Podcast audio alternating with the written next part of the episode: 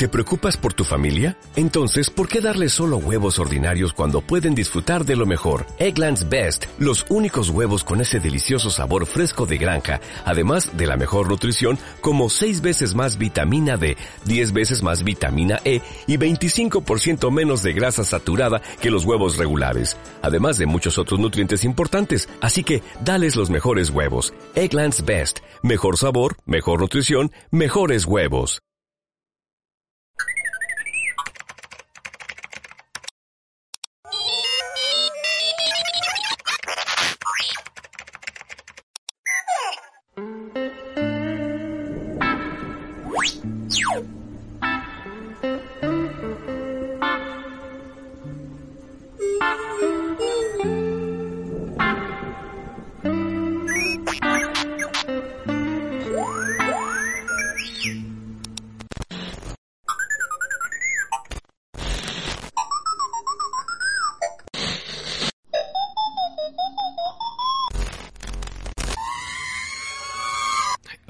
¿Escuchaste algo? Pues se me hizo escuchar a Arturito. Pero él normalmente no grita así. Quién sabe. Fíjate, me pidió la clave de. eh, para usar la computadora. Ah, como que usuario y contraseña o qué? Sí, no sé qué quería hacer. ¿Para qué se la diste? No te, pre- no te preguntó. Digo, no le preguntaste. Pues me lo preguntó muy casual. Mm. Ah, y, Y- y pues qué, pues se lo das. Pues sí, digo, no. Sí, si me lo hubiera preguntado a mí pues, también. Sí. Quién sabe qué, qué, qué estará haciendo Arturito. Bueno, ahorita lo, lo checamos. Tenemos un programa que empezar para ahí. Avítate la intro. Porque aparte, no es un programa cualquiera, Wisto. No, no, no. Este es el episodio número 200. Con orgullo. 200 episodios, número cerrado, sin parar, sin fallar, semana tras semana. ¿Quién más ha hecho eso? Nadie. Te lo firmo. Al menos en la Galaxia 33 somos los únicos. Pero Pari, empieza con el intro. Bienvenidos a este nuevo episodio de Miscelánea Supernova Show.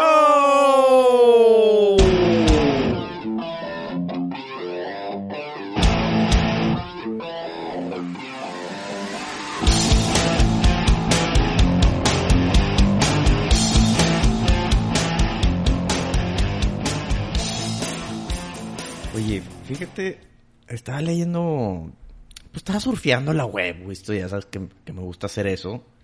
Y me- Surfear la web como en el 98. Y me topé con una noticia que dije, no, tengo que hablar de esto con Wisto. A ver.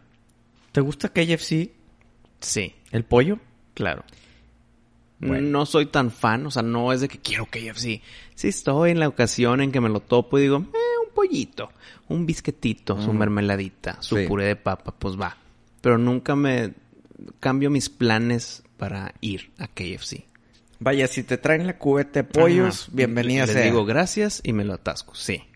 Bueno, pues ¿qué te parece que KFC se asoció con 3D Bioprinting Solutions? Espérame, te lo adivino. Ah, Hijo, no puedo creer lo que me vas a decir. no, no mames, espérate, güey. Es, imposible, güey. Lo que tengo en mente. A ver, Te lo adivino. a ver. No me digas que vas a poder imprimir tu propio pollo y comértelo. Sí, no güey. mames, güey. No es cierto. ¿Y, y con qué organismos vas a imprimir? ¿Cuál, es- ¿Cuál va a ser la, la tinta, por así llamarlo, Pues no sé, güey, pero pues se, se asociaron con ellos para poder usar la tecnología de bioimpresión Ajá. y hacer el pollo impresión en 3D. Por eso, espérame, espérame. Es que, haz de cuenta, las impresión, las impresoras en 3D que haces tus moldes, piezas de plástico, de polímero, etcétera, Mm. es que se alimenta de un filamento que va poco a poco desenrollándose porque la máquina lo está transfiriendo al objeto final. Sí. Pero es un filamento de un material, güey. El siguiente paso, lo que me estás platicando tú, es que esos filamentos que alimentan la máquina es orgánico, es pollo, es pan, es la receta secreta, hueso, puré de papa, bisquete, mermelada. Espérate, güey, no estamos en el siglo XXVII. Ojo, no dijeron que lo iban a usar para hacer los biscuits. Era como que hasta ahorita Nada más el pollo. es el pollo. Pero pura carnita de pollo o huesito y empanida- empanizado y la Me chingada. imagino que son tipo nuggets, ¿no? No creo que hagan hueso. Ok, pero el nugget tiene, por así decirlo, la costra, o sea, lo de afuera, Sí. que es diferente a lo de adentro. Madres, güey. Ahora, igual y es el puro pollo y luego lo meten a freír y ya se hace... Ajá, o sea, hiciste el pollo y luego ya tú continúas con tus manecitas. Ajá, o sea, igual y te dan el puro pollito así blanquito. Como quiera, es un pinche... No, es un paso gigantesco. es un peso... Si lo logran hacer nutritivo, Que sepa rico. que sepa rico, este, que no tenga efectos secundarios, Y, tan, y accesible al, al- a las masas, güey. no tiene que ser accesible, güey. Pero no, no al principio. No, no, pero es que te va, güey. Tiene que ser, yo creo que aún más accesible que el pollo real. Tiene que, güey. Es que al principio ¿Tú te eh, a ser una novedad. ¿Tú te lo comerías? O sea, ¿tú pagarías el doble? No, claro Ni que de no. pedo, güey. Eh, Es más, ¿pagarías el mismo precio? Tampoco. No, güey, por eso te digo, tiene que valer menos, güey. No, no, no puede valer más que el pollo real. Es que esto sería para otras aplicaciones, para el, el espacio, güey, para el ejército. Como que no quieren cargar con pollos, entonces cargan con esos filamentos orgánicos y se hacen el pollo en el momento. Sí. Lo crean con una impresora en 3D. Sí. Es más para ellos. No para un güey que está en su casa viendo Netflix de que tengo hambre, déjame le pico print. Sí. Y yo, no, no creo, güey. Sería muy caro para ese tipo de usuarios. Imagínate eso que ya estás en el espacio. Ah, deja imprimo aquí una hamburguesa. ¿De que qué se te antoja? ¿Una pizza? Hijo, se nos acabó el filamento de pepperoni, pero hay piña. De que no, ¿sabes qué? Mejor un KFC. Imagínate que ya lleguemos a eso. Pues mira, entre qué chingón y te lo puedo asegurar, firmar lo que quieras porque se conoce cómo es el capitalismo y lo que quieras. Los ingredientes a- no van a estar chidos, güey. Es todo para que se pueda imprimir bien. Oye, es que los nutrientes son muy grasosos, entonces tapan la chingadera, entonces vamos a quitarle ese eh, y le metemos suplemento alimenticio y el pollo tal vez va a saber como pollo, pero no va a tener nada nutritivo. Para que se pueda imprimir. Y si lo hacen eh, a base de soya y tipo así más vegetariana la cosa. Pues mira, yo creo que, hijo, aquí es controversial el pedo. Yo creo que un vegetariano pudiera comer de estos pollos impresos porque el filamento en sí no es de un pollo que estuvo vivo, me imagino, güey. Si no, ¿para qué hacer todo el rollo de matar al pollo, hacerlo filamento para venderlo como tinta de la impresora? No, no, no. Obviamente aquí. Tiene que ser algo creado, Sí, algo sí, sintético, algo artificial o algo en, en base an- plantas. Sí, tipo una hamburguesa de soya. Las, las Beyond. Una de esas así. Y así van a ser pollitos. O sea, no, no creo que tengan que matar un pollo com- como para sacarle Exacto, exacto. la materia prima. O sea, o sea, Me imagino que esa impresora también tiene de que su pimientita, su cilantrito, pues para que sepa, ¿verdad? no, no, no. Es que, ojo, yo creo que nomás te lo va a imprimir Y ya tú haces lo que quieras después. y tú lo marinas, tú lo, Mm. ah, lo haces frito, lo empanizas, lo que Como tú primer quieras. paso. Pero luego ya en unos años de esta tecnología, ya la generación 6, Sí. pues ya va a ser de que te imprime el pinche platillo listo para comer, güey. O sea, con cacho, pepinillos, mostaza, pan, Hasta todo. las semillitas de jonjolí A impresas. la güey. madre. Pero dale unos años de unas generaciones después de esta tecnología. Sí. Ahorita como apertura y como novedad, yo creo que va a ser como estás diciendo, para te imprime el pollo y de ahí tú lo agarras y haces lo que quieras. Sí. Te lo puedes comer así, me imagino. Sí, pues No, creo que no, porque va a estar impreso a temperatura ambiente. DVD, DVD. yo creo que sí te lo puedes comer recién salido, si no, pues... No, porque va a estar, el, el filamento va a estar a temperatura ambiente, puede que hasta esté frío para que no se eche a perder si es que es de planta o de animal. Sí. Pues Qué- bueno, qué- es, qué el, raro, güey. es el primer paso, obviamente, a una tecnología que se va a tardar Sí. décadas. Pues en las películas de ciencia ficción de que del futuro, de que nada más le picas unos botones y mira la, la, el postre de tu, de tu pueblo cuando eras niño. De que, güey, espérate. No, pues en Back to the Future, que es una pisita y le pican Ándale. un botón y ya Sí. está la pizza grande. Sí, la hidratan y se hace grande. Sí, sí, sí, o sea, algo así se, se la quieren rifar. Yo creo que se van a tardar unos 20 años en poder desarrollar algo comestible y aceptado por la gente, ¿no? Hijo, güey. Creo que puede ser O- aceptado si es que no hay tipo de, de animal, no hay matanza, etcétera, para que hasta los vegetarianos y veganos se suban al tren de esto. De que, ah, por fin voy a poder comer pollo sin que hayan matado al pollo. Y quieras que no, la proteína animal es buena para ti.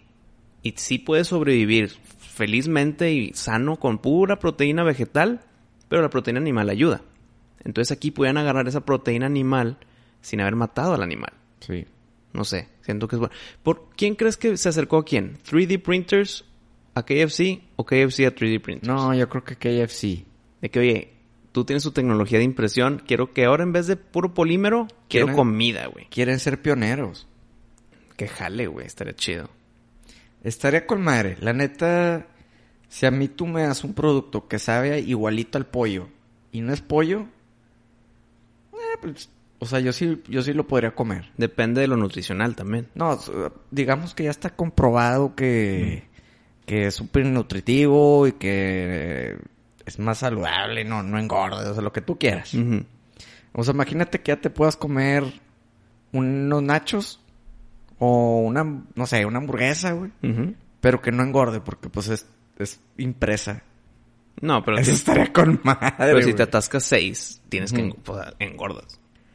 Es mera acumulación. Lo que entró y lo que no salió y lo que no se consumió, pues se acumula en tu pancita. en Sí, tu- pues sería puro carbohidrato. Tendría que ser como que, pues me imagino que la textura será así como un tipo de harina, ¿no? O masita. Pero para los panes nada más, para la carne además tiene que ser proteína. Los vegetales, pues, güey, qué difícil. Sí, sí está bien difícil. Pero qué chingón. Pues bueno. Vamos a ver cómo... ¿Cómo avanza esta tecnología? Tú serías de los primeros que se la compra. Ya está ahí en la tienda de conveniencia. Cómprate el kit de impresión de pollo. Mira, como te dije, si está más barato, No, me imagino que la máquina va a estar cara. O, o, ya, hijo, ya. O la máquina no va a estar tan cara, pero los filamentos que alimentan, tipo la tinta, como en las impresoras de hoy, van a estar bien caros esos filamentos. mira, o, o sea, contestando a tu pregunta, sí, sí lo comería siempre y cuando Comprarías. estaría... La máquina. No, no, no, pues la... ma- O sea, tú vas a ir al KFC No. y el pollo ya, ya- O sea, tú lo vas a comprar como si compras una cubeta de pollos ahorita. No, el punto de esta máquina impresora es que la tengas en tu casa, güey. No, si voy a ir al KFC, pues me pido el pollo de verdad. No, pues por... No, pero no, no, no. O sea, para que tú tengas una de esas máquinas en tu casa... Sí. Son años luz, güey. No, pues ya tienes tú. Cualquier persona puede comprar su 3D printer y hacer sus polímeros y sus piezas y sus eh, juguetes y sus monitos y sus caras si las quieres imprimir. güey. No, sí, güey, pero estamos hablando ya de desarrollar comida en tu casa. O sea, No, pues lo mismo que hace KFC Ujú. en sus tiendas, pero en tu casa. pues mira, creo que te me fuiste muy avanzado Mm. a los años. O sea, yo lo veo ahorita como que KFC va a adquirir esa tecnología para venderlo en sus sucursales. Pero o sea, para que... Si ya fui ahí. Por eso te digo, yo sí lo compraría, sí me lo comería, si me cuesta más barato que comprar el pollo real, ¿verdad? Ahora, al menos que KFC diga, ya no vamos a usar Mm. pollo real, ahora nomás va a ser este tipo de producto. O esta sucursal es de impresión y esta sucursal es de anterior y poco a poco se van eliminando las anteriores. Nada más como para ver cómo la recibe la gente, güey. Yo creo que va a ser así como el reto Pepsi, ¿te acuerdas? ¿Cuál? El de te doy dos y adivina cuál es cuál. ¿Cuál es Ojo cuál? cerrado. ¿Cuál te gusta más? Sí. De que... Si te tapan los ojos, Sí, le dan güey. vuelta a ver para que no hayas adivinado. Ándale. Creo que Y toda la raza va a empezar, no, este sabe más rico. No, pues ese es el impreso. tú hiciste el reto Pepsi. Todo el mundo lo hicimos. Todo el mundo lo hizo. A lo que me acuerdo yo, siempre decía que Coca, güey. Nunca ganó el Pepsi el reto Pepsi. No, pues quién sabe, ya, ya, no me acuerdo. Es que es el reto Pepsi que fue como en el 92. Éramos unos niños en el recreo haciendo el reto Pepsi. Y, y fue porque me imagino que Pepsi estaba entrando al país y era como que su, Mm. su mercadotecnia así de... Sí, que para mínimo pruébala, cabrón. Sí, Ya que la probaste, ya decides. Mm. Pari, yo quiero tener mi impresora de comida en mi casa. Así no me tengo que esperar a Halloween para probar el Count Chocula otra vez. Eh,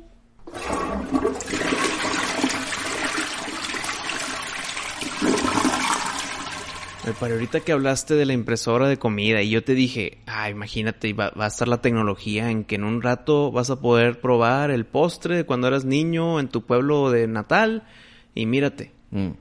bueno, eso pasa ese mismo ejemplo en una serie que acabo de ver ahí en Netflix que se llama Night Flyers. Que la historia, el libro fue escrito por George R. R. Martin, el escritor de Game of Thrones. Ajá. Y esta historia de esta serie nueva, bueno, ya no es nueva, pero esta serie es en el espacio, en el futuro, pero pues escrito por el vato de Game of Thrones. Entonces Sí. dije, tiene que estar buena, porque Sí. si me gusta cómo lo escribe y ahora le agregas tema de, de ciencia ficción, pues va. Son nada más 10 episodios y a lo que yo tengo entendido es nada más esta temporada y ya. Y no quisiera dar spoilers porque no le veo la necesidad. Pero te puedo decir que es una mezcla de Event Horizon, Que la viste, Sí. grandísima película, con Matrix. En el tema, en el tema de hackeo y computadora, no tanto de mira cómo salto y me esquivo la bala, ¿no? Pero sí tiene ese factor terror tipo Event Horizon, tiene ese factor psicológico tipo Event Horizon y tiene el factor tecnológico tipo Matrix, de que déjame me conecto y te conectas físicamente, que tu cuerpo está conectado. Y luego está lo de, de que in- inteligencia artificial que se vuelve eh, en contra de los humanos, en el espacio. Skynet en el espacio. Ándale, es una mezcla de Skynet, Event Horizon y Matrix. Y tiene sus puntos débiles, pero tiene sus puntos muy altos también. Y creo que si es una película que es una serie que a cualquier persona que le gusten las series de ciencia ficción eh, le den una oportunidad. Sí se me hizo buena, tiene sus, sus sorpresas, tiene sus twists and turns. Est- Está basada en un libro. Está basado en un libro de George R. R. Martin. Ok, entonces sí la están haciendo Es- como él quiere. Exacto. No sé, porque no sé nada del libro. Nada más me sé la- el resumito de un párrafo. Ok. Ya vi esta serie. Sí te la voy a recomendar si eres de ciencia ficción. Y ahí aplican esa. Que había una, una niña que ya creció un poquito, pero siempre fue como que se estaba escapando de la autoridad. Mm. Y pues llega a estar en esta nave, que se llama el Night Flyer. Por eso la serie se llama Night Flyers. Porque son las personas dentro del Night Flyer. Ok. Y eh, ella al tratar de socializar, como que uno de los que conocen la nave les le dice que mira, aquí está por acá, aquí está tu cuarto, no sé qué. Y aquí está esta máquina que si te da antojo de algo, te lo crea. Y la chava de que, ay, no te creo. A ver, hazme este postre de cuando era niña, de mi pueblo, no sé cuál. ¿Cómo se llama el restaurante? No, pues eh, se llama aquí, este es el pedido. Ah, y de repente, madre. hasta el empaque, hasta el sabor, todo sabía igualito de que se la mamaron con esta máquina. Ma- ¿Tú qué te pedirías? Hijo, ca- ah, Es que puede ser cosas que ya no existen, güey. Sí, no, no, pues tiene que ser algo de, de tu infancia que... Ya sé, y no es tan importante, pero es la primera que se me acaba de ocurrir. Mm. Cuando estábamos en primaria, Pari, pues estaba la cafetería de mi colegio. Tú y yo no estábamos en la misma primaria, No. ni secundaria. Estuvimos juntos hasta prepa, ¿no? Sí, más o menos. Entonces, en, en primaria, la cafetería de la- del colegio tenían unos burritos fritos. O sea, esos que la masa envuelven lo que quieres adentro, ya sea barbacoa o nada más frijoles con queso, la envuelven la tortilla y luego esa- ya el burrito lo fríen. Y me acuerdo que costaba cinco pesos en nuestra época de cuando cambiaron a nuevos pesos y quitaron tres, tres ceros, ¿no? Sí. Y de repente lo subieron a 10, así de huevos. Y yo de que la madre, pues, pues está bien rico, como que ya lo voy a seguir pidiendo. Sí. Entonces creo que me pediría ese burrito, nada más para acordarme y moverme hacia el pasado, la nostalgia de acordarme. Siento que es un mal ejemplo, pero como que ya lo disfrutaría. Híjole, güey. Sí, definitivamente es algo así como de echarle coco. Ah, ya me acordé de otra, güey. Pero pon tú, yo, A ver. a mí me gustaría igual y, y que, que me imprima una PEP. Ah, las de uva. ¿Te acuerdas de la PEP? Hijo, sí, güey, sí era buena. Ya no hacen la PEP. Bueno, Y la, creo... y la PEP me recuerda un chorro a, a cuando era niño Mm. que iba a casa de mis abuelitos y siempre Mm. tenían PEP.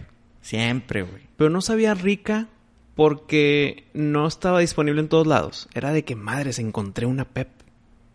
Entonces Es te que- va a gustar a huevo. Sí, o, o sea, la PEP y tenían una de naranja también. Pero ahí más- te ibas más a la Fanta, güey. No, espérate, güey, espérate, espérate, espérate. Era Hit, ¿no? Ah, la de uva era hit. La de uva era la de Hit. Sí, sí, sí, tienes esa es, razón. Esa es la que yo digo. La Pep era la de naranja. Sí, sí, sí, estoy de acuerdo, Si, si mal no me equivoco. Sí, la hit era la uva. Y eran de la misma empresa, la Me Pep, imagino. la Pep y la Hit. No, yo digo la Hit. La Hit era la de uva y esa es la que Sí. se me... se- lo hubieran preso yo. Fácil. Ahí te va regres- ya. Regresar a esos tiempos. Un mejor ejemplo para eh, elevar el burrito que te dije del colegio. Mm. Mi abuelita, que ya murió hace 10 años, por ahí aprox, eh, eh, pues hacía su comida árabe casera. Se tardaba horas y Mm. días, güey. Sus hojas de para riquísimas, sus quipes riquísimos, pero su marmaón, man, no, no, era lo mejor, cabrón. Siempre era, dame dos hojas de par, no sé qué, tres bowls de marmaón, por favor. ¿Qué es eso, güey? Es como bolitas de masa que se ponen en el caldo, un caldito rojo. Pero podías comerte el marmón solo. Si le echas el caldito sabe igual, o sea, sabe muy rico. Pero yo me lo podía comer solo, el de mi abuelita nada más. Si iba a un restaurante árabe y pedía marmón solo, O sea, no, no, no, sí necesitaba echarle el caldo, güey. O sea, es como un pozole Ándale, árabe. Ándale, exactamente. Se llama marmaón. Mm. Madre mía, güey. Pero el de mi abuelita. Sí, pues sí. Abuelita mía. No, no, es que definitivamente sí. Sí es de echarle una buena pensada que, que nos gustaría imprimir. Pero, bueno, en esta serie Exacto. hacen eso, ¿no? Sí. Imprimen Ah, bueno. comida de tus recuerdos. La que quieras. Puede ser actual, lo que sea. Esto es una, es una escena de 15 segundos, o sea, nada que ver, no, no tiene nada que ver con el episodio ni con la serie entera, pero se Sí. me hizo muy curioso que lo que hablaste KFC y yo acabo de terminar de ver esta serie, dije, madre, pues Ah, se es- conecta. Se conectó, güey. Oye, ¿s- ¿sabes otra tecnología que es similar? Que si sí logran hacer esto en vida real sería revolucionario esto. güey. A ver. Creo que es en la de Alien Covenant Ajá. o en Prometheus, una de esas dos. güey. Ok, ok. Que es como una máquina que le dices, opérame. ¿Y Ah, cuál es tu operación que es en- quieres? Es en Prometheus. Es en Prometheus. Sí. Y dice, no, quiero que me operes del corazón. Y ahí va la máquina. Uf, Sí, opera de lo De que, ella quiera. güey. Cuando te dan un balazo y eres sola, estás solo ahí. Madre, después que me meto la máquina para que me quite la bala y me suture, güey. Sí. De que tengo un tumor en la cabeza, cúramelo. Ok, ya, te duerme la máquina y te cura, güey. Ese pedo, no mames. Pues es que para allá va, güey, porque ahorita las tecnologías que están pasando es las operaciones remotas a máquina. Entonces están los doctores manejando, creo que se llama el Da Vinci, Mm. manejando con un joystick como si fuera el control del PlayStation. Como un dron. Como si fuera un dron, pero el otro lado no es un dron, sino son pinches navajas, güey. Sí.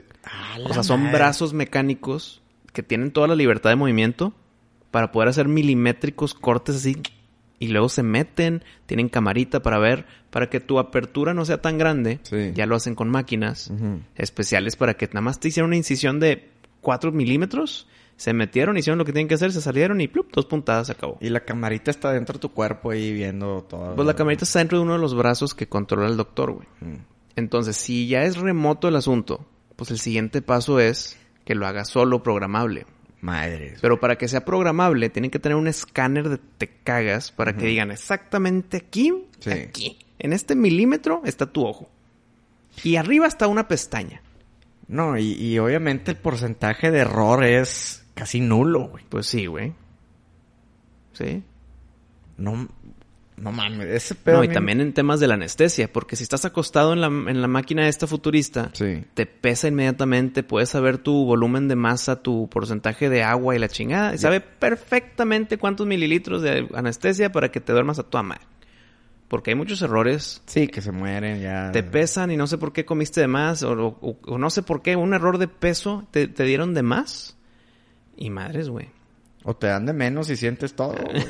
Hijo, ¿cuál prefieres? no, hombre, güey. Pero bueno, e- eso está muy, muy chido. Esa tecnología, si la inventan, olvídate, güey. Olvídate. Pa' allá vamos. Para allá vamos. Oye, para terminar este tema de KFC y las tecnologías que van avanzando, A ver.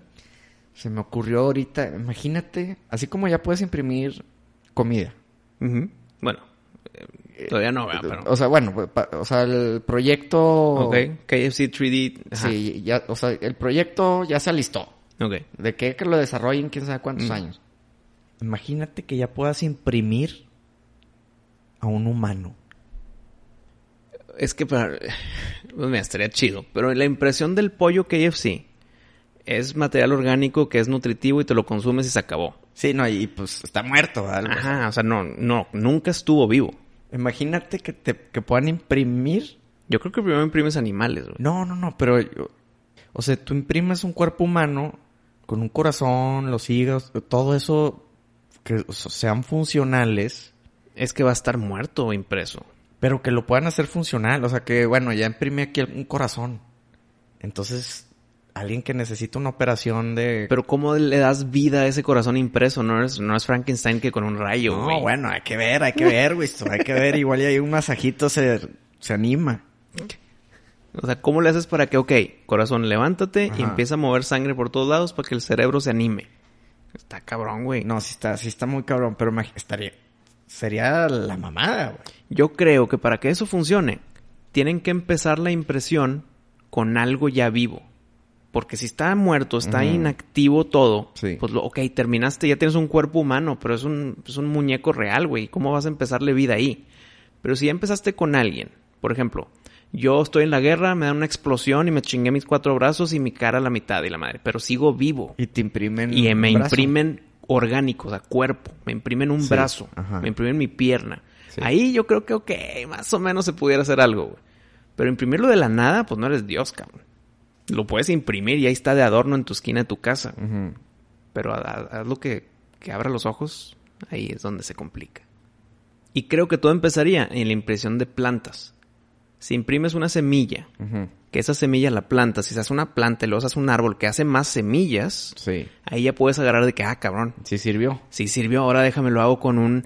Un- exacto, un mosquito, güey, o un insecto, y luego ya un Ujú. hámster, ya un mamífero, güey. Sí. Después de ahí mamífero ya te vas a humano, güey. Claro. Pues bueno, salvaría bastantes vidas. Ah, huevo. O sea... No, y ya no necesitas trasplantes, no hay Ajá. lista de trasplantes, no tienes que esperar. Y, y- y también acabas con todo el tráfico de personas, güey, porque sí, muchas de veces, órganos, güey. muchas veces es para los órganos. No, imagínate, te da cáncer en el estómago, te quitan el estómago y te imprimen uno nuevo, se acabó el pedo. En el páncreas. En el páncreas, en los pulmones. Oye, ¿qué tipo de sangre eres? O negativa. Déjame lo imprimo con O negativa Ah, y ¡pum, cabrón! Te imprimen ahí un litro de sangre. Ándale. Ya no hay donación de sangre porque te la imprimo, güey. Madres. Creo que lo único que sería de que ni de pedo es igual que el día de hoy. El cosas cerebro. complicadas con el cerebro, güey. Porque ni lo entendemos. Sabemos lo que podemos saber hasta el día de hoy, pero no sabemos todo. Entonces, ¿cómo vas a imprimir algo que no conoces? Una cara, güey. Madre, güey. Sí, pues claro.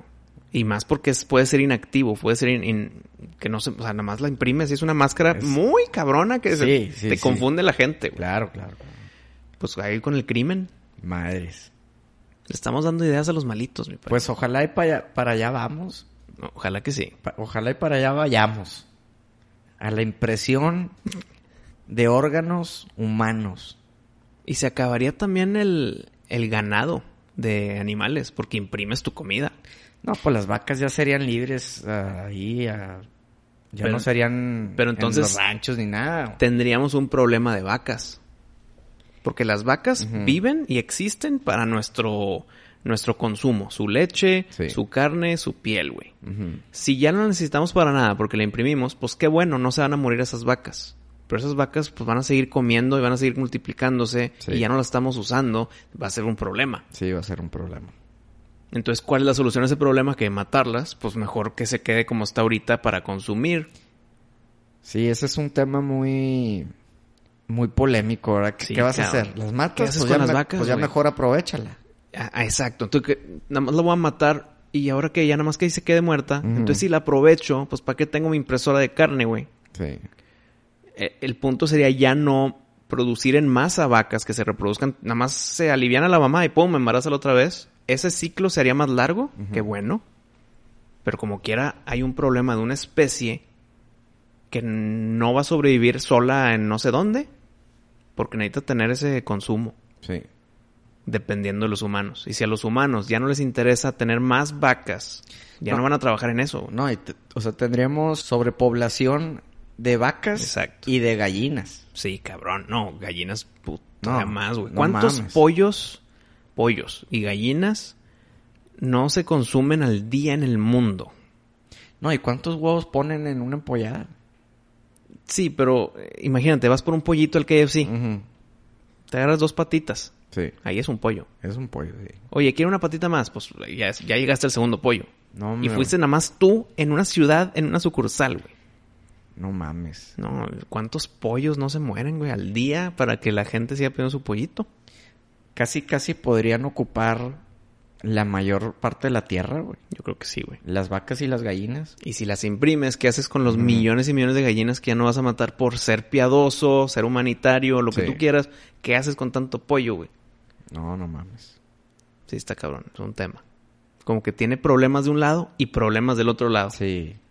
Así la vida y la tecnología que anda que convierte cosas obsoletas. güey. ¿Qué hacer con lo obsoleto? Por ejemplo, un celular. Pues lo guardas en un cajón a ver para cuándo y Mm. nunca lo vuelves a aprender en No, tu vida, En güey. tu vida. No, es que ahí tengo unas fotos y unos archivos. Y Ah, olvídate de eso. ya ya. mamó, Aunque sí. te acuerdes, te va a dar hueva aprenderlo y cargarlo y descargar. Sí, ya, Ya, ya, olvídate. Entonces, pues mejor que se, que se usen las partes. Igual con los animales, pues sí, pero ¿cómo, cómo usas las partes si ya tienes la tecnología para sustituir esas partes? Entonces, Sí. problemas. Está, está cabrón. Procedamos.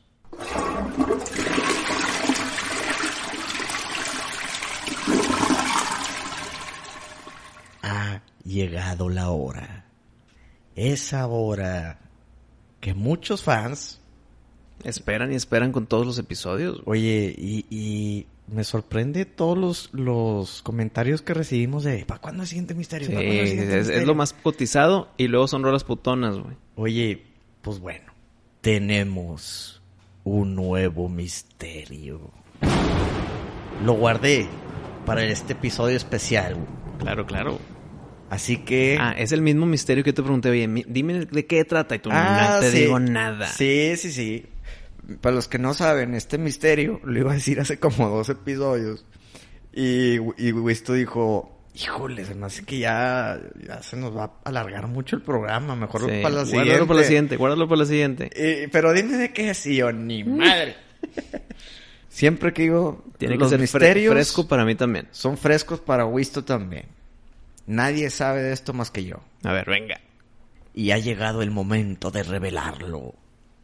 Así que Arturito, ponte la música. Arturito, Arturito, ponte la música. la música. Madre, pues ponla tú, ¿no? No sé dónde está Arturito, güey. Oye, pues ¿dónde está Arturito? Hace rato gritó. ¿Quién sabe qué le pasó, güey? Estará bien. Oye, 200 episodios y nunca nos ha fallado Arturito. Nunca, güey. Esto no me está oliendo bien. Pues mira, la gente está esperando el misterio y luego nos, eh, nos, Ahorita nos ocupamos nos de ocupamos de Arturito. Pero ahora, pues ponle tu manual, güey. Pues Bueno, a ver. Venga, pinche siglo XIX. la ¿Qué folder? eh, ponte Wisto, eh, miscelánea, eh, folder que pues música 2020, güey, Mm. Freddy.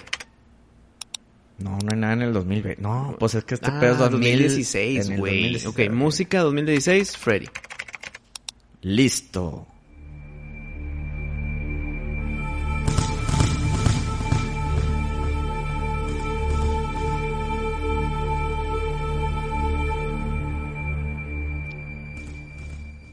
Esta historia comienza el 2 de mayo de 1972.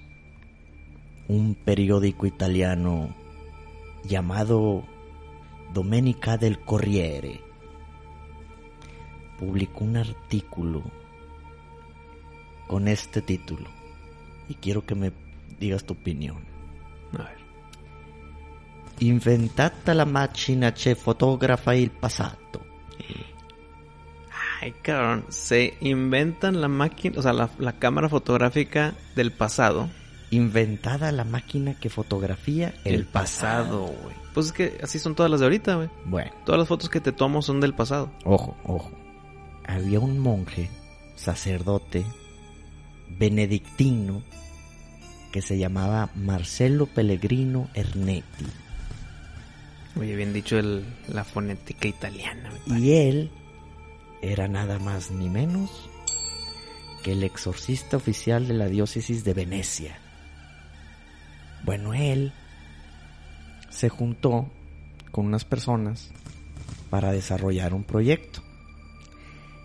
Este proyecto fue el cronovisor. Buen nombre apropiado. Sí. Está, está Sí, tenebrosillo. sí, sí, sí, cómo no. Y pues bueno, se juntó, para que te des una idea, con un ingeniero aeroespacial alemán que se llamaba Werner von Braun, que es un pionero de, de los viajes espaciales, así un genio el señor. Se juntó con un físico italiano que se llamaba Enrico Fermi, que también es el creador del primer reactor nuclear y se ganó premio Nobel. Y con un médico pues muy, muy prestigioso que se llamaba Agostino Gemelli. Y cuando ellos estaban trabajando, estaban pues limpiando unos, eh, unas grabaciones de unos cantos gregorianos, cuando de pronto escuchan una voz a través de la grabadora. güey. Pero también cantando. No, no, no, no, aparte. Como que no cuadraba porque era una voz Mm. platicando. En el medio de un canto gregoriano, como que no queda. Entonces el médico, este Gemelli, reconoce la voz y dice, ah, es, es- es- o se parece a la voz de mi papá. Entonces crean toda esta idea de inventar una máquina que puede fotografiar el pasado. Vaya, para que me entiendas. Hay un lente y con ese lente ellos decían que pudieron ver a través de la historia. Pero en ese mismo ángulo en el que estás tomando. O sea, si yo le apunto a mi ventana, veo toda la historia de esa ventana. Pues mira, es, es- imagínate que es como, es como una especie de, de un televisor, o sea, una, una televisión Sí, una pantalla. Que contaba con un tubo de rayos catódicos, pero no era para recibir transmisiones de estaciones, sino así como de- recibía la historia, vaya. Todo esto es lo que ellos decían.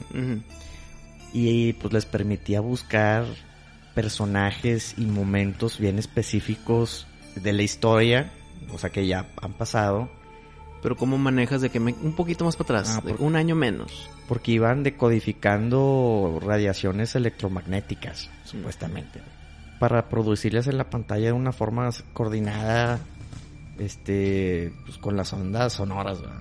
Sí, para poder ver y escuchar lo que estaba pasando en el pasado. Pero eso quiere decir que están basados su teoría en que todo lo que pasa en todo momento se está como que guardando en donde pasó. Por ejemplo, aquí estamos grabando este episodio aquí Sí. en el centro de comando. Ajá. Y si mañana o pasado pones esta cámara aquí en el centro de comando, va- vas a poder tú buscar este momento que está pasando Ah, ahorita. Eso, eso es lo que ellos crearon. Por eso significa que tú todo lo que hagas se está imprimiendo en el momento y en el lugar que lo estás haciendo. güey. Sí, o sea, como, pues, digamos que... Como esas películas viejas que investigan periódicos de hace años, que están como que dándole vueltas al periódico. Ándale. Digamos que creamos una energía Y se imprime en el momento. y se imprime, no se pierde. Y esta cámara puedes tú como que seleccionar, dale más para atrás. ándale. Aquí ah, estoy. Ándale, ándale. Y tiene que ver entonces con energía nuclear, porque metieron al doctor este Enrico no sé cuál, güey. Sí, no, pues era pura cabecita. Y obviamente, pues no, no lo están viendo en, en tiempo real. O sea, además están viendo como que una impresión de la energía. güey. Es eh, así como que yo me lo imagino, ¿no? Pues de esta manera, Ernetti y su equipo aseguraban haber visto la fundación de Roma por Rómulo en el año 753 a- antes de Cristo y la madre. El que sobrevivió con las hienas. Rómulo y Remo. Dicen que asistieron a, a la destrucción de Sodoma y Gomorra. Que fue un terremoto, ah. Sí, y que también contemplaron este la- las tablas de las leyes originales que Dios, Moisés. ajá, que Dios le dio a Moisés. Pero a ver, ¿por qué no también eh, fueron testigos a algo más, no sé, del hinduismo o algo? Ah. Porque todo cristiano. Bueno, l- pues lo más cabrón que ellos dicen que vieron fueron que, o sea, que vieron a Cristo el momento de que la crucifixión. sí, Se hubieran ido a la resurrección, güey. ¿Para qué ves algo que ya te sabes la historia? Mejor vete al misterio. Donde están en la piedra y tres días después... Ahí, ahí apunta en la cámara. pues sí, pues dicen que tomaron una fotografía. Ah, ok. No es nada más para que lo vean los, los espectadores, sino tomas fotos y la imprimes. Y le Ahora, ojo, esto fue a mitad, o sea, empezaron a desarrollar esto a la mitad de los 50 Ujú. y en pues digamos que en los 60 se dio a conocer todo esto del cronovisor, güey. Pero ojo, hay que ver qué pasaba en los 60. Miren, los 60 fue una década que decían haber visto a los Yetis, al monstruo lagonés, Porque es- psic- es que estaban-. Estaban de ociosos porque no había guerra, güey. Este. Eran Después, de, los después de la guerra, de la hippies, Segunda Guerra Mundial y antes de la de Vietnam. eh, drogas, guerras, o sea, como que fue una década muy... No sé si hasta hayan visto a Bigfoot y la chingada, o sea, como que eh, esa década pasaron muchas cosas y muchos testimonios muy increíbles también, ¿no? Y uno de ellos, pues es esto, lo del cronovisor, de este grupo de personas que inventaron de cierta manera una cámara que te hacía poder tomar fotos del pasado. ¿Esas fotos dónde están? Pues bueno, hay una foto que sale Cristo este, caminando con otros dos o tres acompañantes. Y obviamente no es una foto HD ni nada. Ah, sí, se va a ver borrosona. Sí, sí, sí, claro, claro, claro. Y pues bueno, eh, pues es una foto de los sesentas. En- impresa en los 60 pero tomada en el año cero. Bueno, en el año 33, güey. No, y, y por el cronovisor, que no es ninguna cámara. Ajá, su pantalla estar jodidísima. Sí. Y no, y dijiste que es, es tecnología de CRT, de los tubos catódicos. O sea, es una tele vieja, güey. Vieja, vieja. De esas que sale mucho tracking y tiene estática de la madre. Pues empezó a agarrar tanto vuelo esto del cronovisor, del cronovisor, que la iglesia puso un alto. Pero alto, pues lo, lo empezó un exorcista de la iglesia, güey. Sí. Pero lo callaron. Pero pues ahí está Jesús. Va, vamos a ayudar a los feligreses a que se celebren con nosotros, cabrón. Lo callaron. Claro. Esa es como que la conspiración, ¿verdad? Que supuestamente la iglesia le puso un alto. Porque el, el- este, eh, el exorcista este Ernetti, pues de repente ya no habló del proyecto, ya no dio información. Pero se, si tú eres él, güey. se dedicó a otra cosa. Si se tú eres él, vas- haces esto también bajo el agua, güey. Sí, tienes tu nuevo jale, es que me regañaron. Sí. Pero como quiera, los sábados en la noche, en la madrugada, va a estar tratando el cronovisor, güey. Debe haber más info del Ernetti trabajando con el cronovisor. Y sabes que sería chingón que encuentren el diario del exorcista, Sí. porque ahí va a estar todos los secretos de este desmadre, güey. Pues de hecho salió a la luz los planos para la creación del cronovisor. Lo puedes replicar con HD, Pues con tu celular. tengo en mis manos los planos para poder hacer el cronovisor. Avanzando un poco en esta historia, Ernetti, en su lecho de muerte, dice un pariente que le confesó que todo era inventado, que era un fraude, Que tal idea. Ajá. No, tal vez lo dijo para que no siga Sí. la iglesia callando bocas. Bueno, pero hay un padre que se llama François Brune y él asegura que Ernetti fue obligado A decir que era fue puro pedo. por la iglesia a decir que, Fraude. pues, guardar silencio. Y, y órdenes directas de- del Papa Pío, Pío décimo. do- no, doceavo. O sea, güey. eh, no sé cuál. Entonces queda todo esto al aire de, a ver, un padre y unos inventores, genios, inventan este aparato, el cronovisor, que puede fotografiar El pasado. el pasado, eventos históricos del pasado. Los puedes presenciar. Pero también puedes presenciar cosas Y banales. Y, la iglesia los manda a callar, ¿no? Mm. La conspiración es que la iglesia dijo eso porque si esto se sigue desarrollando, pues se pueden dar cuenta que igual y muchas cosas que te dice la iglesia no son ciertas. Pero entonces la iglesia quería usar el cronovisor para ellos mismos poder tener la evidencia del pasado. O sea, querían guardar la tecnología para ellos. O para que, o destruirla. o para que tú no te dieras cuenta que todo es un invento. Así que Jesús se murió y se quedó ahí, güey. Ah, o sea, digo, quién sabe. ¿Quién sabe? Pero deja abierto toda esta conspiración de, a ver, ¿qué pasó? En verdad, ¿Existe el cronovisor? Y creo que sería como adictivo como en Ready Player One con el Oasis. Porque ahora la gente estaría bien de que, a ver, ¿qué, qué pasó con Abraham Lincoln cuando lo mataron en el teatro? Y, y vas a estarte ahí encerrado y tu vida se va a desperdiciar, güey. Sí. Entonces también es, creo que es adictivo como fue en Ready Player One, viendo todo el pasado a lo que tú quieras. Pero no habíamos dicho que la cámara estaba apuntando a una ventana y que veías el pasado de esa ventana. O sea, ¿cómo podía yo apuntar hacia la crucifixión de Jesús, güey? No, no, no, no. Pero tú, o sea, no es como un telescopio que tú vas Ajá, moviendo, no. pensé no, que no. sí. No, esto es un televisor con unos tubos. Me imagino que tú podías como que Entonces te mueves en Poner- el tiempo y en el espacio a gusto, al, al- como tú quieras. Pues acuérdate que ahí modificaban este, las radiaciones electromagnéticas para reproducir ahí en la pantalla. O sea, O vete sea, tú a o saber. te, te movías en tiempo y espacio donde tú querías. Como, si fueras, como si fueras de la quinta dimensión, güey. Me imagino que sí.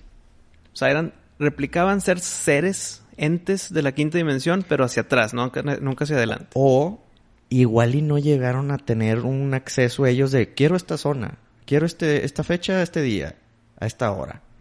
O sea, igual y nomás estaban moviendo la ma- a la máquina y es lo que Y vieron. se toparon con la muerte de Jesús.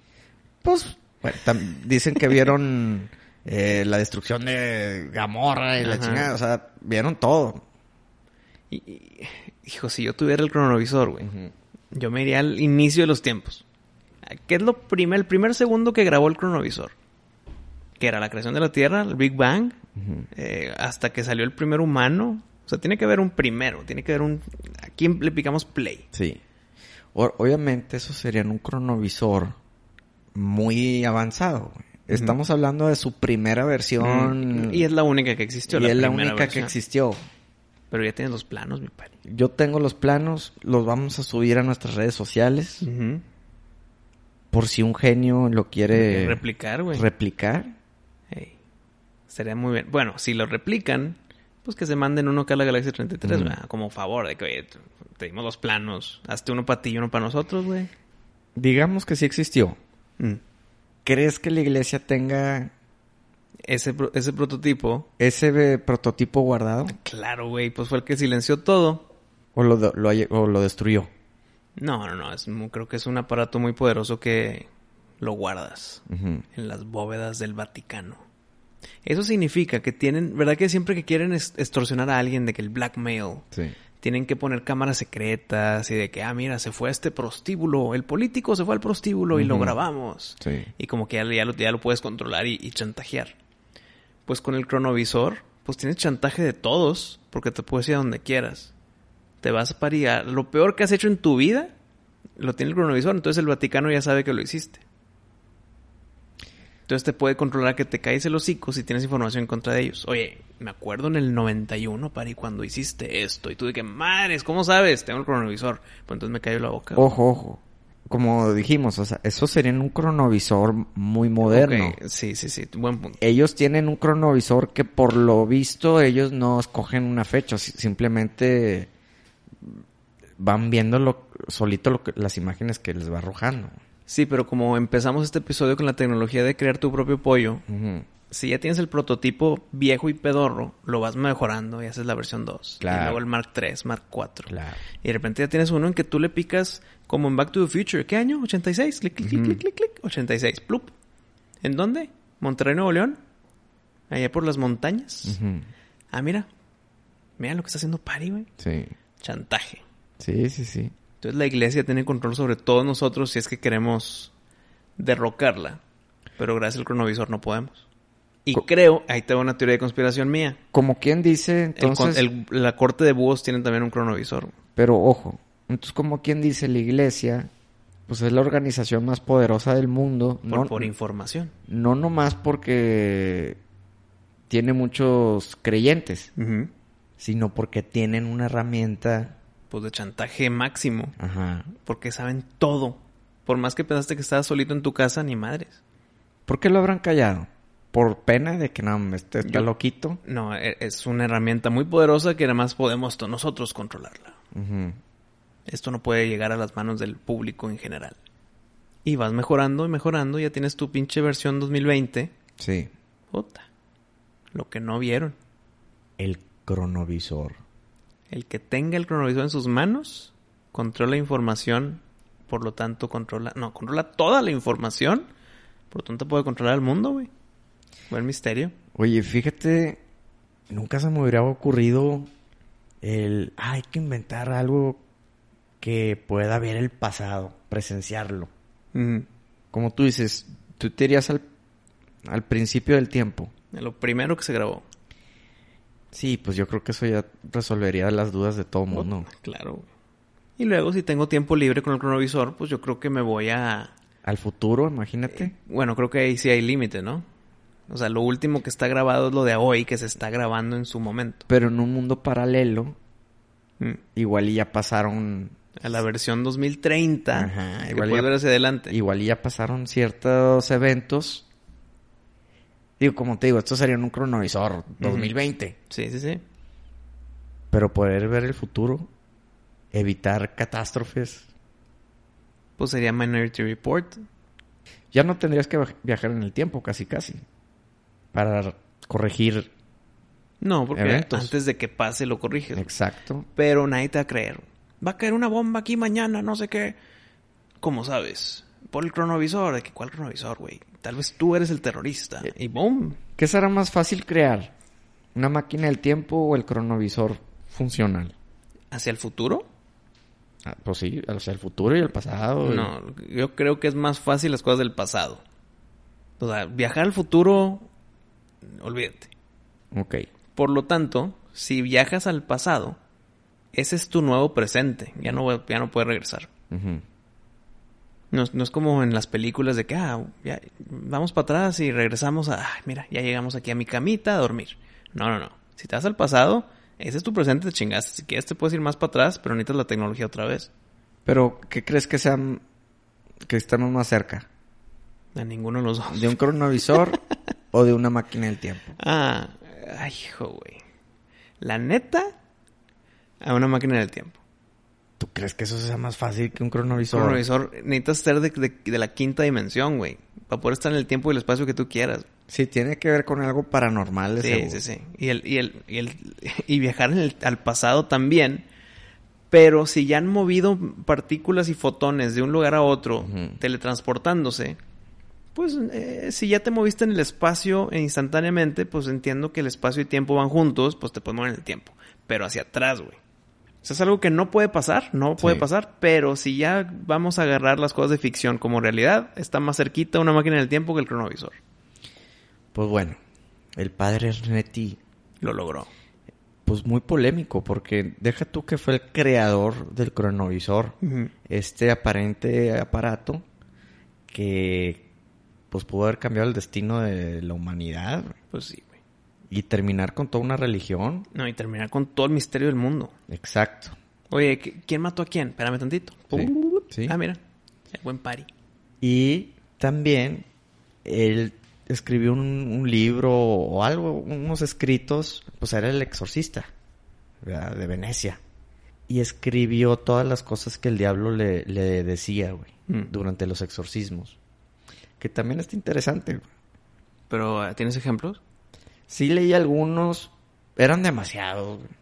No leí todos, pero muchos eran eh, como que muy, muy enfocados al, como que meterte miedo para que seas más religioso.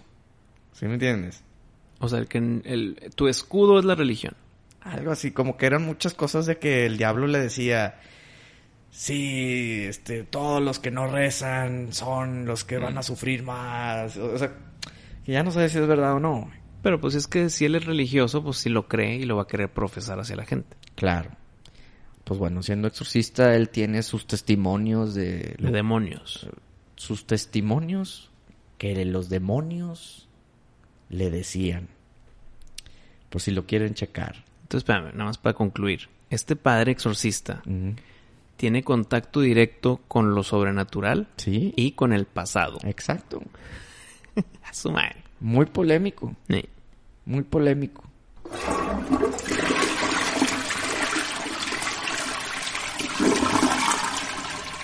Oye, con todo el mundo del entretenimiento que has tú aprovechado, películas, series, música, juegos, lo que quieras, güey.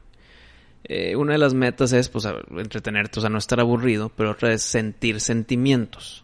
Tristeza, felicidad, terror, cuando te divierte el terror, etcétera. Pero a veces ahí llega, que es- llega ese punto de tristeza en que en verdad te sacó una lágrima, güey. Sí. O sea, sí, el nudo en la garganta fue muy fuerte, el- la humedad de tus ojos se, sal- se escurrieron a través de tu cara gracias a algo que tú viste como entretenimiento. ¿Tienes ejemplos de películas o de juegos o la madre? Ah, ¿de juegos también? De todo el mundo de entretenimiento que tú usas para eh, salirte de tu realidad tantito para ver una película, para ver un episodio, para ver una caricatura, para ponerle al PlayStation Pero que me hayan hecho llorar. y que dices, madres, me llegó y te secas tantito el ojo. Madres, juegos se me hace que no. Yo sí, güey. Dos. Juegos. Juegos. Te los digo. A ver. Los voy a tratar de decir sin spoiler alguno. Mm. Porque uno, uno de esos, pues es muy fuerte el spoiler. Ujú. Pero en Red Dead Redemption 2, Ok. sí me pegó duro, güey. Sí lo sentí, dije, madres, que no pase, pero sé que va a pasar, güey. Sí. Tú sabes lo que estoy hablando. Sí. Ma- sí sentí una gotita correr. Ok. La sequé en chinga. Ok. Todo bien, Wistos, todo bien. No mames. No pasó nada aquí. Pero sí la sentí bien duro, güey. Sí me pegó. Ese no te creo que lo jugaste al 100%. No, todavía no. Pero todavía no acabo, ¿verdad? Ahorita estoy con Last of Us. Porque ese sí son mil horas, güey. Sí, pero no sé, voy a llegar. Pero... Ni- güey. No, sí, sí voy a llegar. Es un reto ese pedo. Jugarlo al 100% el Red Dead. o Pues sea, el estás- 1 el uno ya lo tengo en 100. No, no, no, bueno, pero el 2 ahí voy, güey. pero es cacería. Sí, es- no, como- es estudiar el ja- jabalí, la no, chingada. no mames. O sea, ese juego es larguísimo. Yo, yo creo que va a ser el primero que no vas a poder cumplir No, al 100. a huevo que sí, a huevo que sí. Pero bueno, eh, lo que tú ya sabes que no te voy a decir es, es, esa- es, güey, sí me pegó fuerte. ¿Y el otro juego? Y el otro juego es el inicio de Last of Us 1.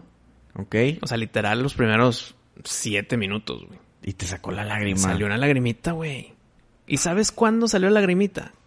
No la primera vez que lo jugué, porque yo te conté y lo he contado en este podcast que he jugado Last of Us 1 como cuatro veces, ¿no? En las diferentes dificultades.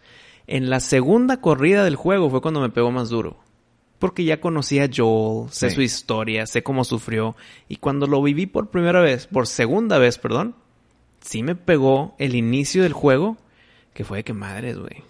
Que no me pase a mí la chingada y lagrimita. Yo en juegos para Ninguno. para que veas que ni uno me ha hecho llorar, no, güey. Pero es que no llorar de que... no, No, no, no. Ojo lloroso. Sí, no, no, no. güey. Eh, obviamente hay juegos que, que sí te dan un poquillo de lástima. Mm, Por decir, Red Dead Redemption 1, mm, sí. el final también Sí, está sí, así sí. como que dices, chinga. Sí, estoy, de acuerdo, estoy de acuerdo. Pero no, Eh, el final de Red Dead 1 no te trae lágrima ni de pedo. Sí, o sea, te agüitas de que quema el pedo. Sí. Este, con John Marston. Ujú. Pero hasta ahí, pero, pero la verdad yo no me acuerdo así de juegos que yo haya, haya dicho, híjole, ya me hizo llorar. No, pero películas, caricaturas... Como, eh, la de piecito era de llorar.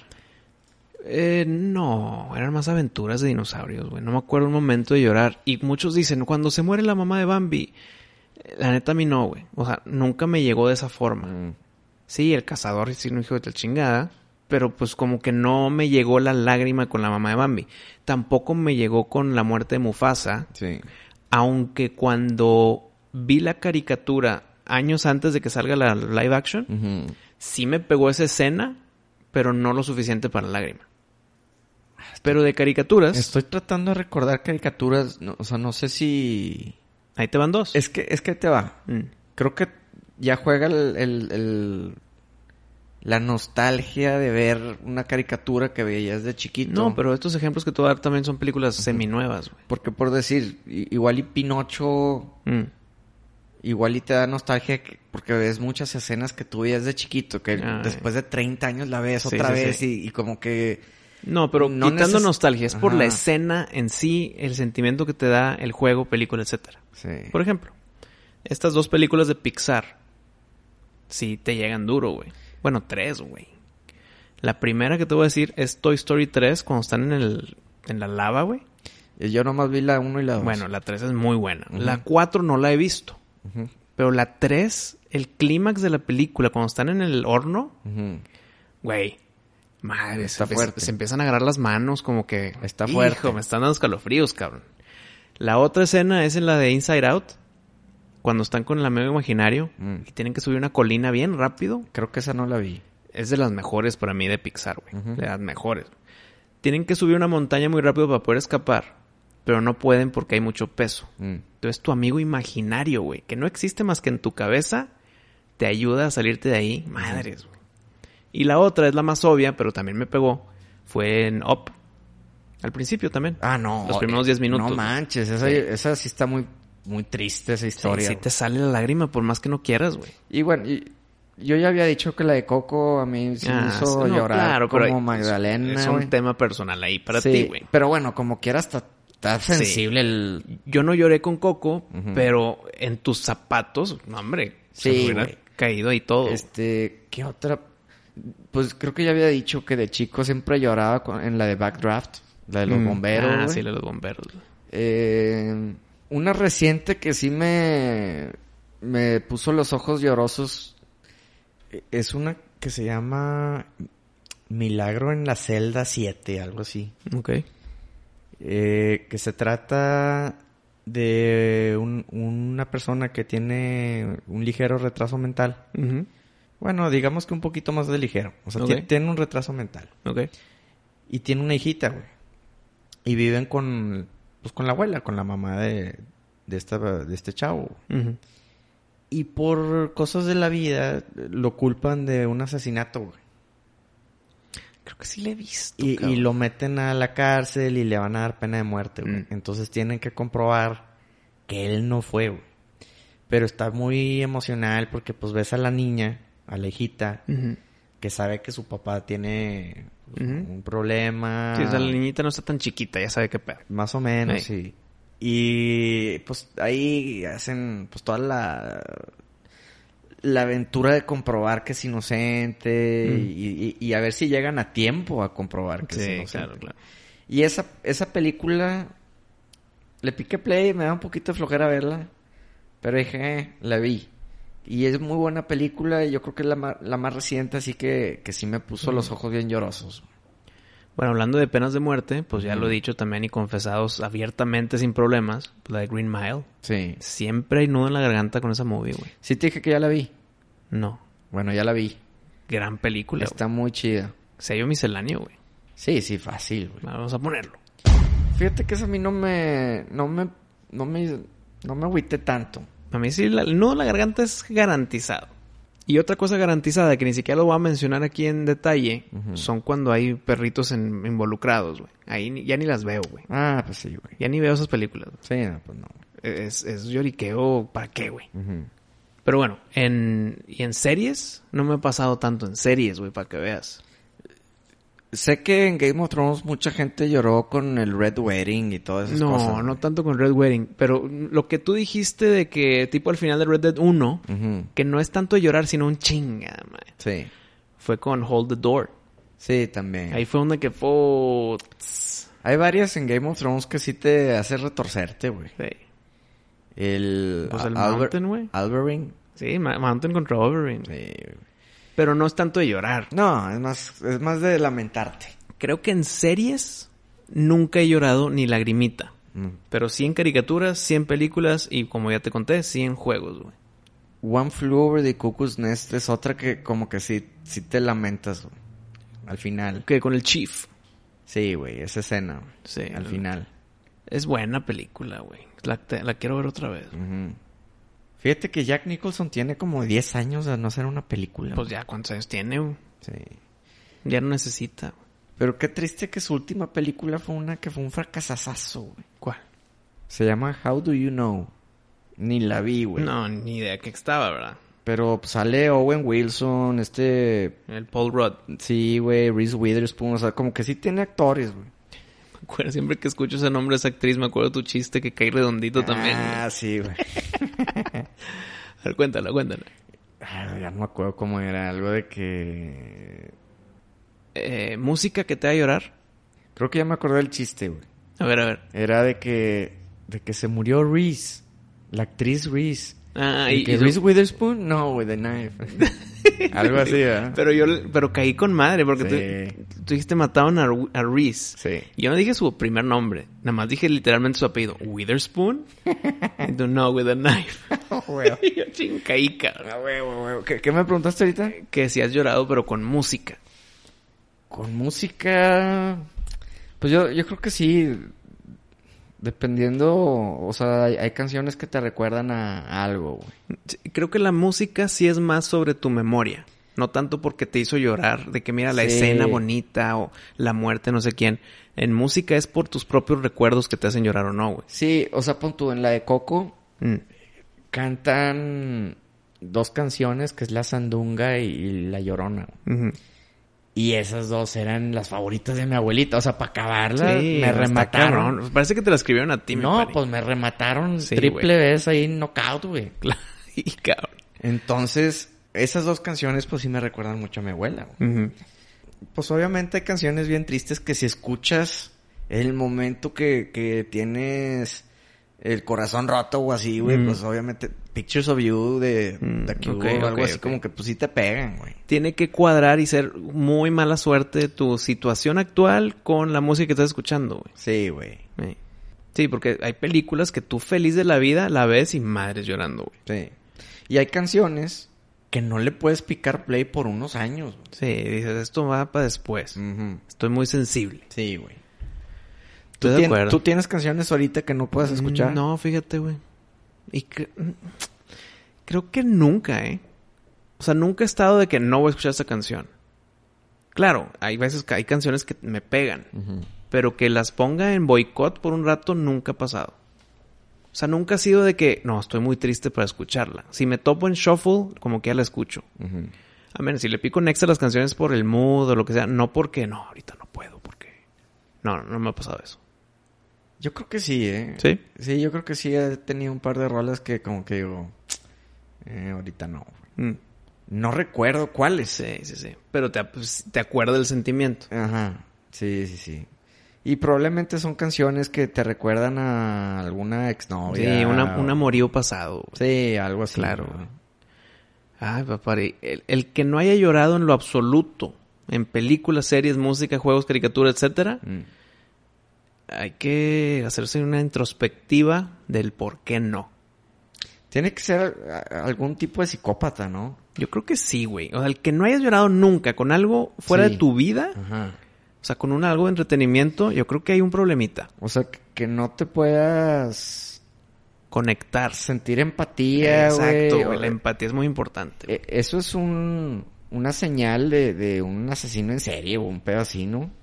Yo creo que es tal vez no tan grave, pero sí un problema personal.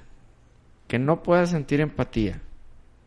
Sí, que no, no sientas tristeza, no sientas lástima por, al- por algo ajeno a ti. te va. Un asesino en serie no tiene empatía, no siente lástima, nada, nada. Mm. Y, y- y por eso asesino en serie. Pero al revés no funciona. El que no tengas empatía, no sé qué, no te hace automáticamente asesino en serie. güey. No, no, no, pero, pero vaya, si son focos rojos. Ah, puta, claro, güey. Son focos rojos porque los asesinos en serie tienen, o sea, carecen de eso y luego se hacen asesinos Mm, en sí, serie. sí, sí. O sea, el caminito se está cumpliendo, güey. Sí, o sea, no primero matan y luego pierden. Claro, estoy de acuerdo, estoy de acuerdo. Entonces, a ver, las mujeres lloran mucho en, en- en esto que estamos platicando, en Mm. películas, series, novelas y la chingada. Sí.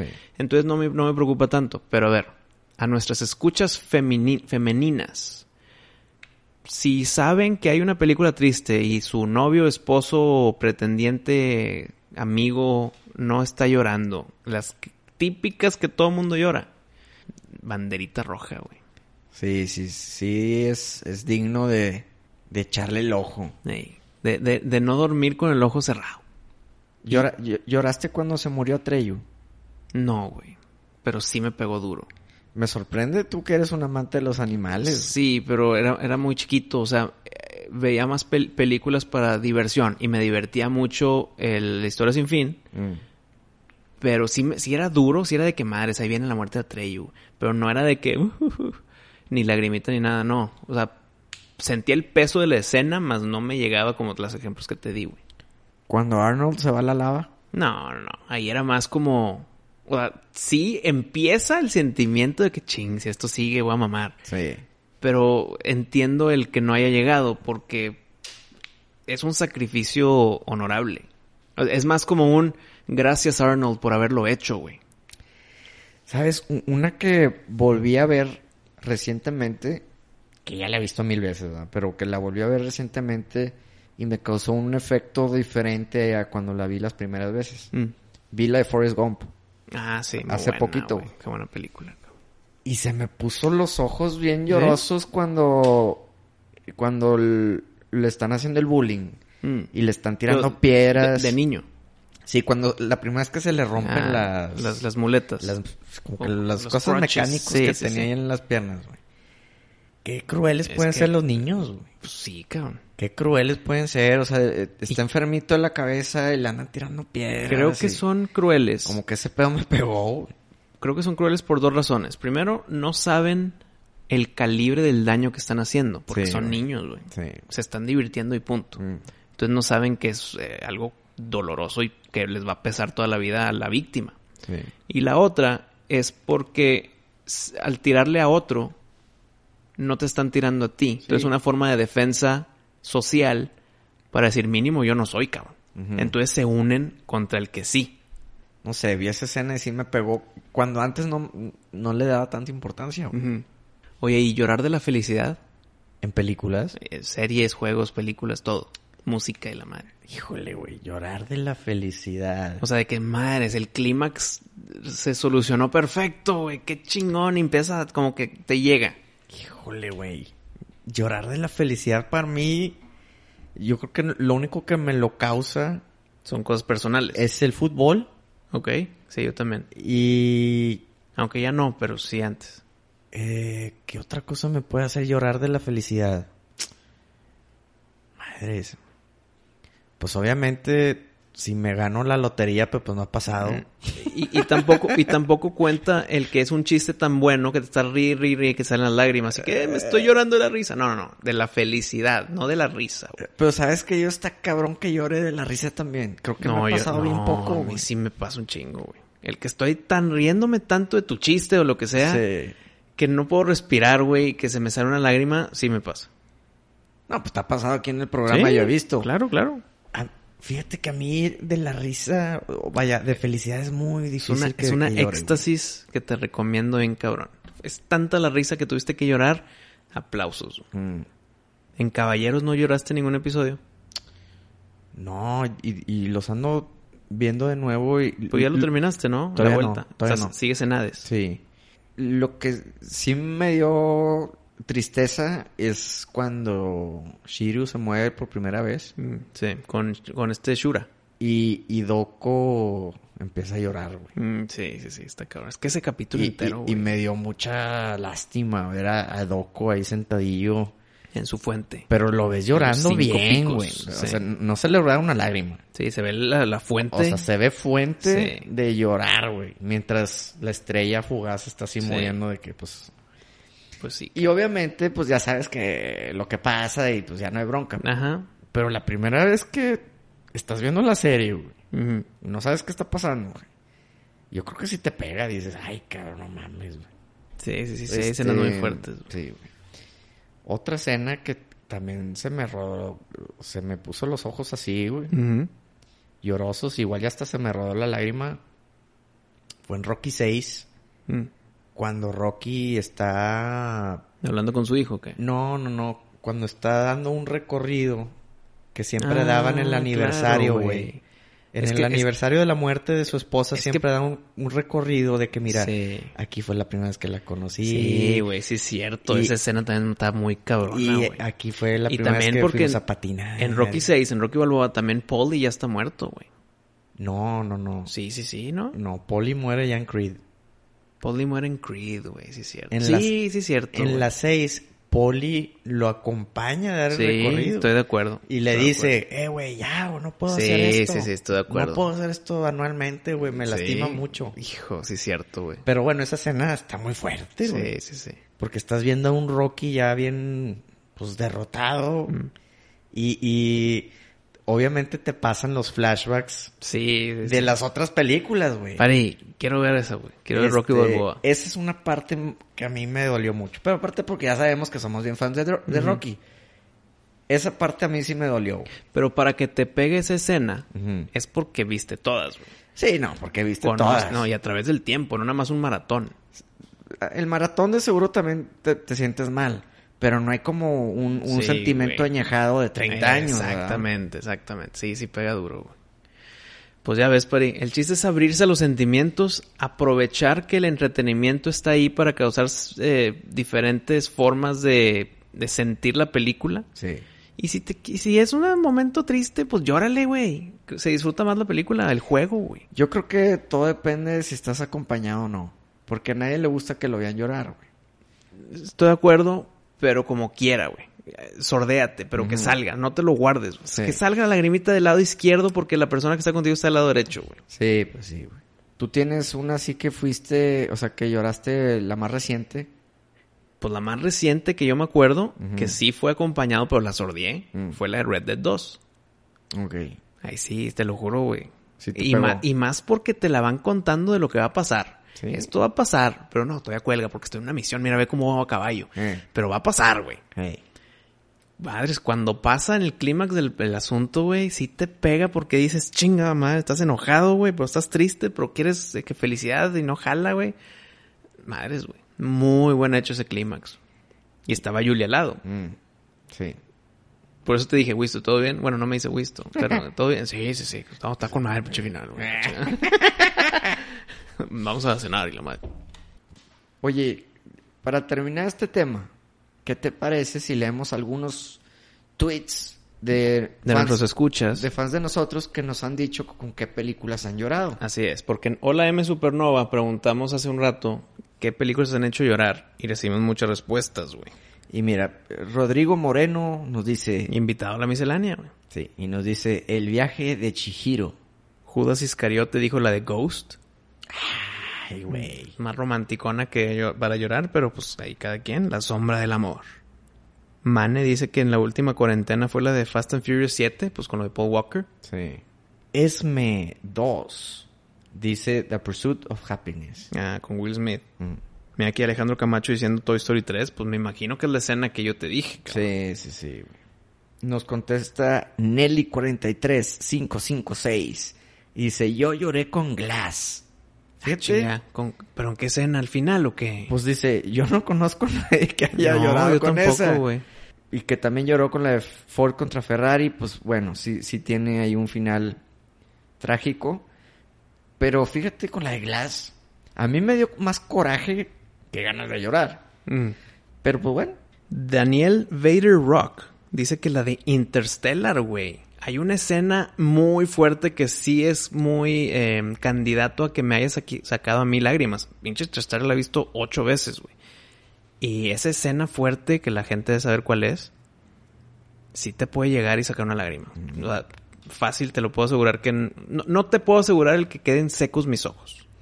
El canguro 666 dice que Hooligans. La de Elijah Wood, ¿o qué? Creo que sí.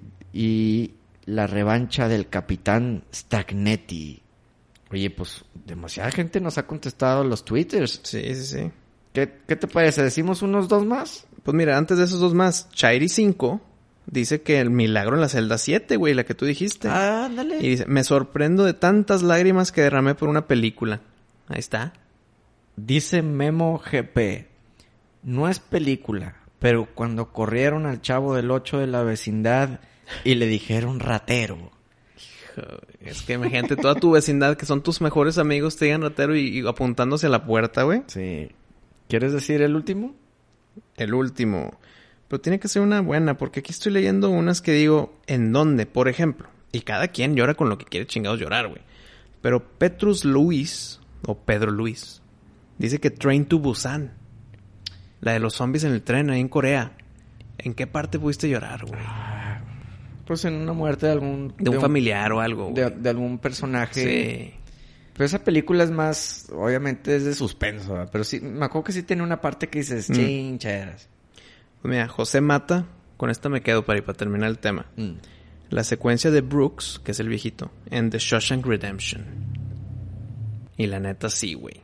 La secuencia del viejito Sí. que lleva 70 años en la cárcel, de repente logra salir por en parole, o sea, ya libre, Sí, y está en el mundo de afuera y no se halla. sí. Chingada, como que ya estaba institucionalizado la cárcel. Tanto que comete un crimen para que me metan otra vez a la cárcel. Yo no pertenezco al mundo libre. Pero le, le saben el dato, saben qué, qué pasó, que fingió ese crimen para que se meta. Fue de que no, señor. Mm. O sea, tú eres libre, güey, ya vive tu vida. Y pues, para no seguir diciendo cosas. Lo que sucede. Lo Lo- que sucede. Oh, pues está bien. Cerramos el programa. Cerramos el programa 200. Pero antes, sí, Pari, venga. Amigos, queremos invitarlos a todos a que nos sigan en las redes sociales. La madre. Hola M. ¿Qué fue eso? Sí, era como que salió la compuerta.